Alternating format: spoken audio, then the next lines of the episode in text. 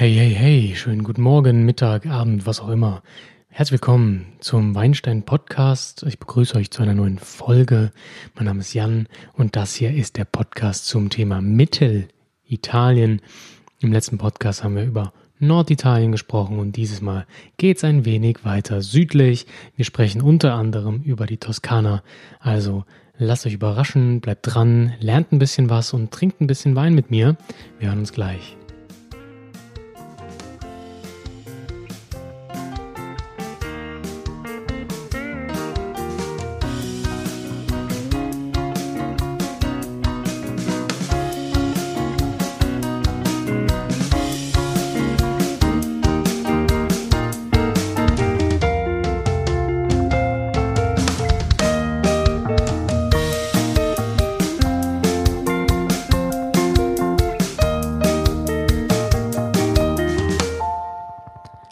Mittelitalien ist vielen vor allen Dingen durch die Toskana bekannt, einigen Weinkennern vielleicht noch durch das Chianti-Gebiet. Ähm, dann gibt es auch noch viele andere Weingebiete, zum Beispiel Umbrien, Marken, die Abruzzen und so weiter. Ähm, da werden wir heute ein bisschen drauf eingehen. Ich erzähle euch ein bisschen was grob zum Klima, zum paar Böden und dann schauen wir uns die Weinregionen an und die dazugehörigen Weine natürlich. Grundsätzlich hatten wir jetzt in Norditalien viele Einflüsse durch die Alpen. Das geht dann hier jetzt verloren in Mittelitalien.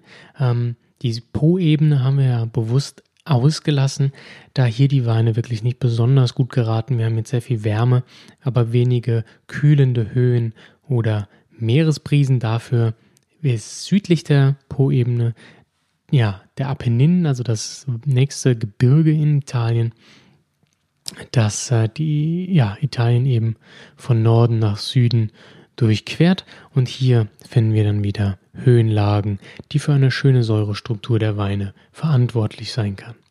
Genauso an der Küste, auch hier kühlendes Meer, Meeresbrisen. Sonst ist Mittelitalien wirklich sehr heiß, ähm, was natürlich für Rebsorten wie Sangiovese sehr gut ist, der hier schön ausreifen kann. Ähm, ja, zu den Gesteinen, für die dies interessiert, äh, die Apenninen-Ausläufer sind meistens sogenannte Galestro-Steine. Ein, das ist ein krümeliger Ton-Kalkstein. Ähm, was man auch findet, ist das feste Pendant Albarese. Die Weine ähm, ja, lassen sich vor allem in äh, Gebieten wie Chianti und äh, der Südtoskana ähm, finden, die wirklich ähm, sehr bekannt sind, sehr bekannte Rotweine. Aber wir gucken uns auch noch ein paar andere Gebiete an. Ich fange an kurz mit äh, der Toskana, denn hier befinden sich doch einige Unterregionen, die es zu besprechen lohnt. Die Toskana ist ein bergiges ähm, Gebiet eher. Ähm, wir haben hier das Chianti-Gebiet im Norden, dann haben wir Hügel und Täler weiter im Süden und dann an der Küste wird es ganz flach, aber wie gesagt, da haben wir die Meeresbrisen, das Wasser, das für mäßigendes Klima sorgt. Die Rebsorte typisch in der Toskana ist Sangiovese. Das ist eine Rebe, die wirklich viel Säure und viel Tannin erzeugt. Ähm, die reift sehr spät, daher braucht sie auch die Wärme. Deswegen würde in Norditalien Sangiovese nicht so gut gelingen. Typische Aromen für Sangiovese ist Kirscharoma, ganz stark meist. Ähm, dann haben wir Pflaume, Kräuter, eher so Trockenkräuter. Ähm, meist wird hier mit Holz gearbeitet. Ähm, und wenn das dann ein bisschen auf der Flasche liegt, so ein Sangiovese, kriegt er fleischige Wildnoten durch die Lagerung. Ähm, also schon spezielles Aroma, das hier ähm, äh, ja, in der Toskana vorherrscht, speziell durch den Sangiovese geprägt. Da kommen wir auch schon zur ersten ja, Weinbauregion, die ein bisschen bekannter ist, nämlich das Chianti. Chianti ähm, ja, hat viele Phasen durchlebt irgendwann.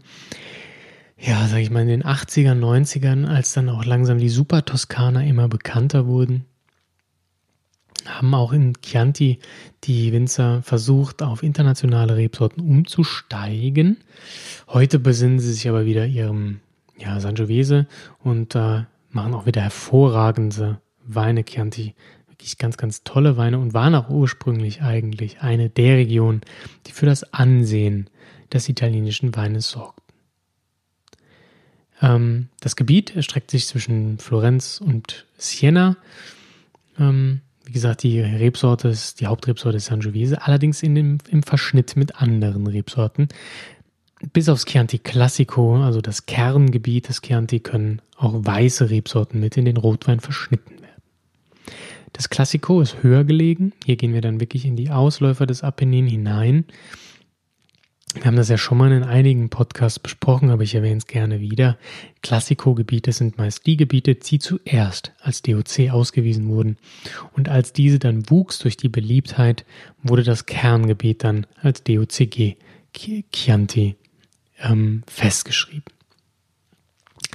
Da es höher gelegen ist, das Klassiko, haben wir hier meist mehr Säure und die Kräuternoten sind betonter, während im normalen Chianti-Gebiet eher die Fruchtnoten zum, ja, zum Tragen kommen.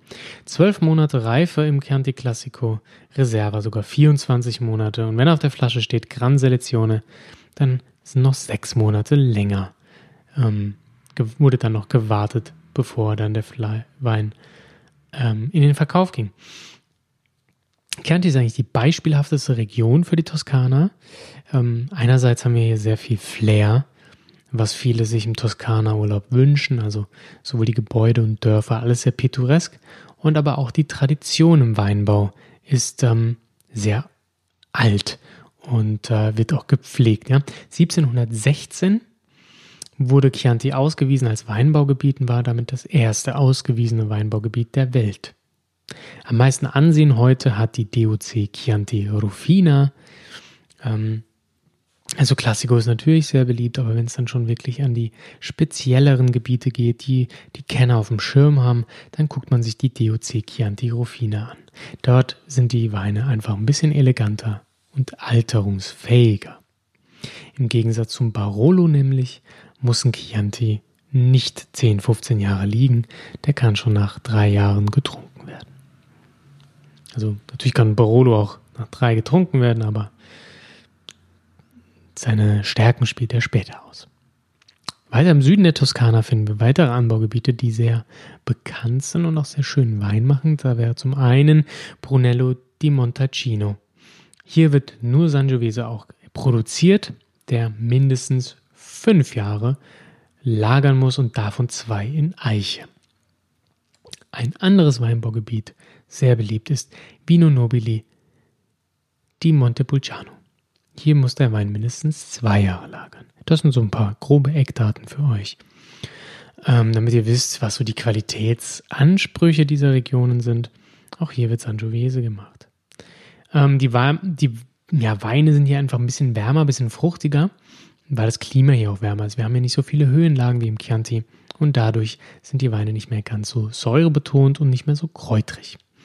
Ähm, also Weingut Banfi, wenn die einen oder anderen kennen, da hatte ich auch schon mal einen Wein verkostet für den Podcast und das Weinstein Tasting bei Instagram TV.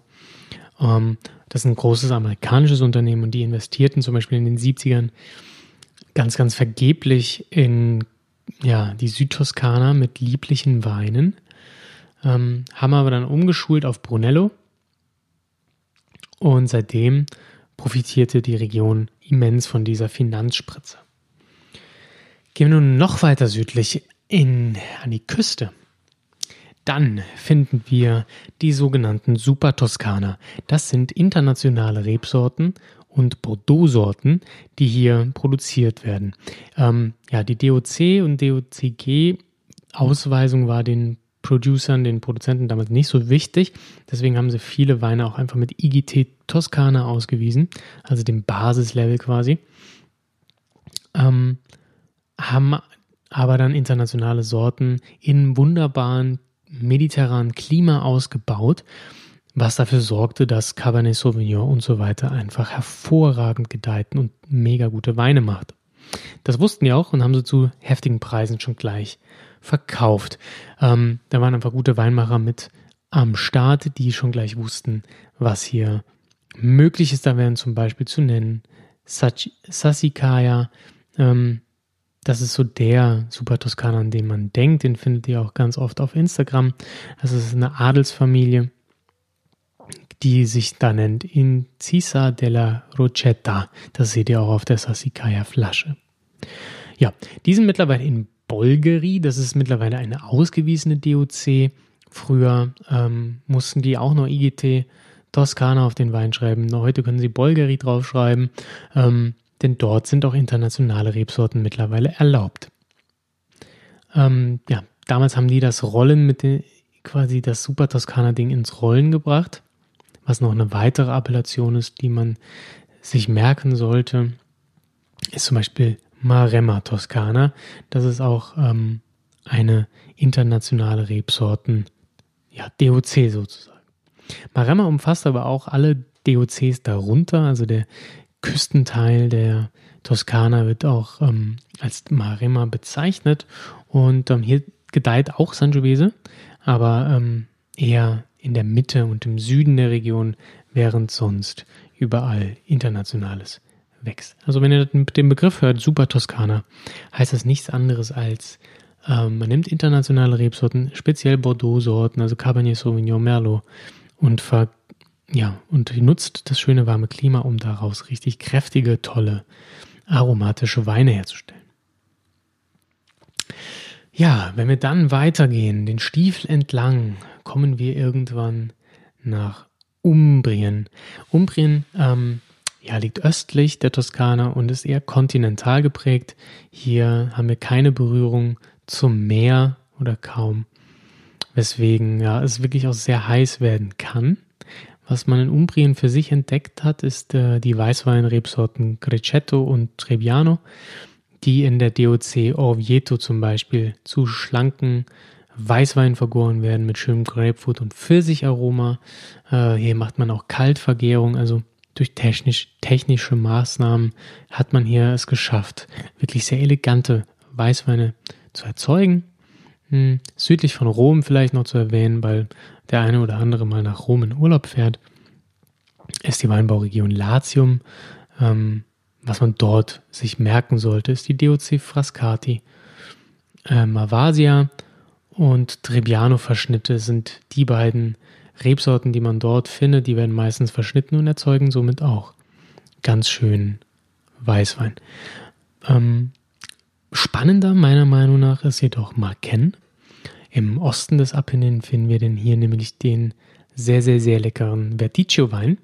Ähm, das ist ein sehr bekannter Weißwein aus Mittelitalien mittlerweile, hat sich sehr ähm, ja, nach vorne gepusht durch ähm, einfach wunderbare Winzer, die hier Großartiges leisten. Als DOC auf der Flasche sollte man sich merken Castelli di Jesi. Castelli di Jesi ähm, ist quasi die DOC in Marken, die den geilsten Verdicchio eigentlich macht. Ähm, wir haben hier viel Zitronenaroma, grüne Äpfel, viel Säure, aber auch was schön kräutriges, florales, blumiges, so ein bisschen Fenchel und Mandel. Also ähm, ja, sehr elegante, schön, ja, aromatisierte Weine. Ähm, am besten hier auch aus der Klassiko-Zone kaufen. Dann die letzte, weiter östlich gelegene Region aus Mittelitalien sind die Abruzzen. Ähm, hier finden wir sehr, sehr schönen Rotwein und zwar Montepulciano d'Abruzzo. Montepulciano ist hier dann die Rebsorte, nicht zu verwechseln mit dem ja, Weinort Montepulciano. Die Rebsorte hat sehr viel Tannin, ein bisschen mittlere Säure, wir haben Pflaume, Kirsche, meistens wird hier ohne Eiche gearbeitet und wenn dann nur kurz, um vielleicht Tannine abzurunden, ähm, die Qualitäten sind meistens gemischt, aber dafür kriegt man die Weine relativ günstig. Also wenn ihr mal vom Regal steht und dann Montepulciano und Abruzzo seht, ähm, ruhig mal ein bisschen was einkaufen, da können Schätze dabei sein und im schlimmsten Fall habt ihr wenigstens nicht so besonders viel dafür gezahlt. Ähm, am besten kauft man, wenn man vielleicht irgendwie den Erzeuger auf der Flasche sieht, dass man den googeln kann, am besten um Teramo herum, die Stadt dort, ähm, in der DOCG Montepulciano d'Abruzzo Colline, Terramane. So, dort finden wir wirklich gute Weine. Also wer es spezieller mag, DOCG Montepulciano d'Abruzzo Colline, Terramane. Ähm, ja, Erzeuger, die man da findet und deswegen nenne ich die jetzt auch, weil Abruzzen schwierig sein kann. Aber versucht man Illuminati oder ein Villa Medoro Wein zu kaufen, die sind leider nicht mehr ganz so günstig, aber die machen wirklich hervorragende Weine. Auch Weißweine finden wir dort, den Trebbiano d'Abruzzo. Ähm, der kann aber auch richtig fies sein, also da muss man auch ein bisschen Glück haben. Ja, das ist so ein kleiner Schwenk nach Mittelitalien. Ähm, wenn ihr mehr wissen möchtet über spezielle Gebiete, dann würde ich einfach sagen, lasst es mich wissen. Schreibt mir doch eine E-Mail an jan.weinsteinpod, Entschuldigung, neue E-Mail-Adresse jan.weinsteinblog.de.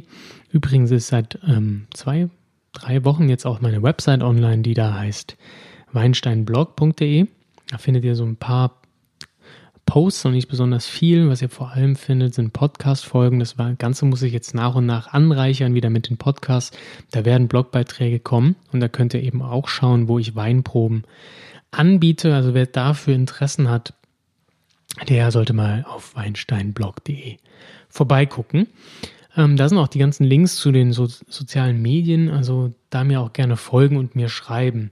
Instagram am liebsten, da habe ich am meisten ähm, Zugriff drauf oder bin am aktivsten, sage ich mal. Dort findet ihr regelmäßig auch Weinvideos von mir, ähm, ja, Instagram-Posts zu Weinen und zum Thema Wein, meistens ähm, auch im Videoformat.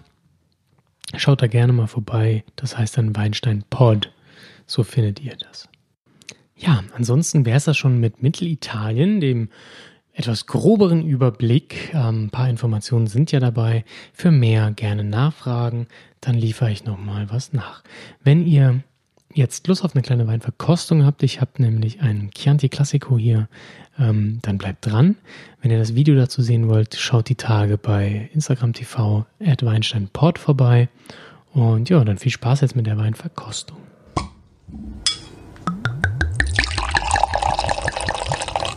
Jo, es handelt sich um einen Chianti Classico Reserva. Das heißt, er war 24 Monate, ähm, hat, ist er gereift und äh, kommt von der Tenute Rossetti. Und ähm, ja, der hat so eine süße Eule auf dem Etikett und darunter steht Poggio Civeta, Poggio Civeta. Leider ist mein Italienisch nicht so gut. Aber ja, schöne Flasche. Ähm, und kostet so um die 9 Euro bestellt bei Belvini. Keine Werbung, ich krieg dafür nichts. Zurückgerechnet sind es 2014 das Apfeldatum. Riechen wir mal rein. Was ich definitiv riechen kann, ist eine Kirsche. Also ich finde, äh, Primäraromen sind hier sehr, sehr, sehr stark. Kirsche dominiert auch komplett. Äh, die besagten Kräuteraromen, die ich eben schon erwähnte, sind auch vorhanden. Ähm, ich habe so ein ganz leichtes, äh, ja, wie nennt man das? Hm, kein Thymian, kein Rosmarin. Das geht so in die ja, Wacholder-Richtung, also so ein leicht blumiges Kräuterding. Ähm, ich habe eine schwarze Frucht in der Nase, Cassis. Ich habe ein bisschen Vanille vom Holz, was ich rieche. Ähm, vielleicht auch sowas leicht Schokoladiges. Ähm, dieser wild Geruch, den habe ich dieses Mal nicht in der Nase. Beim Barolo war der krass. Hier Chianti ist er noch nicht so da. 2014 ist auch nicht so lange her, aber ich rieche ein bisschen was ähm, Waldiges. Ähm, bin gespannt, was er am Gaumen kann. Vom Aroma her finde ich ihn sehr ausgeprägt. Sehr starke Kirsche. Ähm, riecht sehr lecker und einladend. Mal gucken, wie er schmeckt. Jo, und am Gaumen kann er zumindest von der Frucht auf jeden Fall mithalten. Auch die Kirsche bleibt hier weiterhin dominant. Das Vanillige kommt dann raus, indem er, ähm, nee, dadurch, dass die Tannine sehr weich sind. Ich finde, das ist sehr, sehr gut gelungen vom Tannin her. Sehr weich, leicht. Also dieses ganz körnige, fiese, bissige ist hier überhaupt nicht. Das ist, ähm, sind weiche Tannine, das heißt der Pelz auf der Zunge, den viele mögen oder auch nicht der ist wie eher so ein Film. Das ist etwas Streichelndes. Man merkt, dass im Mund ähm, etwas passiert, was Haptisches. Man, man fühlt den Wein, aber es ist nicht unangenehm. Die Säure ist gut eingebunden, auch wenn sie relativ hoch ist. Ähm, das merkt man am Speichelfluss. Der Wein an sich ist ähm, schon sauer, allerdings ist das gut eingebunden. Ich finde, das ist eine sehr runde Sache. Hm. Ja, die Aromen, Kräuteraromen ja, dieses leicht verholdrige, vielleicht so ein bisschen, hat er doch so ein bisschen Thymian noch mit drin, aber vor allen Dingen Kirschfrucht, ähm, das Waldige, geht so in Richtung Moosgeruch. Also es wird ein bisschen, sag ich mal, derber, holziger, so untenrum. Das ist ähm, von den fünf Jahren, die er auf dem Buckel hat. Schön, macht den Wein ein leichtes bisschen komplexer. Ist ein guter Trinkwein. Chianti kann man sehr, sehr gut zu Pizza, zu Nudeln, italienischen Klassikern trinken, da er viel Power hat und durch die Säure die Tomatensoße sehr, sehr gut mitnehmen kann. Ähm, lecker. Körper meiner Meinung nach könnte er mehr haben. Das ist so ein mittlerer Körper. Ich habe hier nicht dieses vollmundige, bombig-bärige. Das ähm, fehlt mir ein wenig, der könnte noch ein bisschen vollmundiger sein. Im Abgang ist ein bisschen Kirsche, aber auch nicht so furchtbar lange. Aber ja Gott, 9 Euro. Da darf man nicht meckern, das ist ein sehr, sehr guter Wein. Am italienischen Abend oder wenn man mal Lust hat, vielleicht ähm, ja, zur selbstgemachten Pizza kein Billo-Wein zu trinken. Also, guter, guter Wein ist eine Empfehlung für Chianti, um mal reinzuschnuppern in die Sangiovese-Welt. Jo, das war's dann auch mit dem Podcast für diese Woche. Wir hören uns in zwei Wochen wieder. Mal schauen, vielleicht geht's wieder nach Italien. Ich muss mal gucken, ich habe noch ein paar andere Pläne. Ähm, da werdet ihr aber rechtzeitig informiert werden über die sozialen Medien. Und zum Schluss seht ihr ja sowieso bei iTunes oder wo auch immer ihr hört, bei Spotify und so weiter, was denn Sache ist. Also wünsche ich euch ein wunderschönes Wochenende, viel Spaß auf eurer Weinreise, probiert öfter mal einen neuen Wein und macht's gut. Bis dahin. Ciao.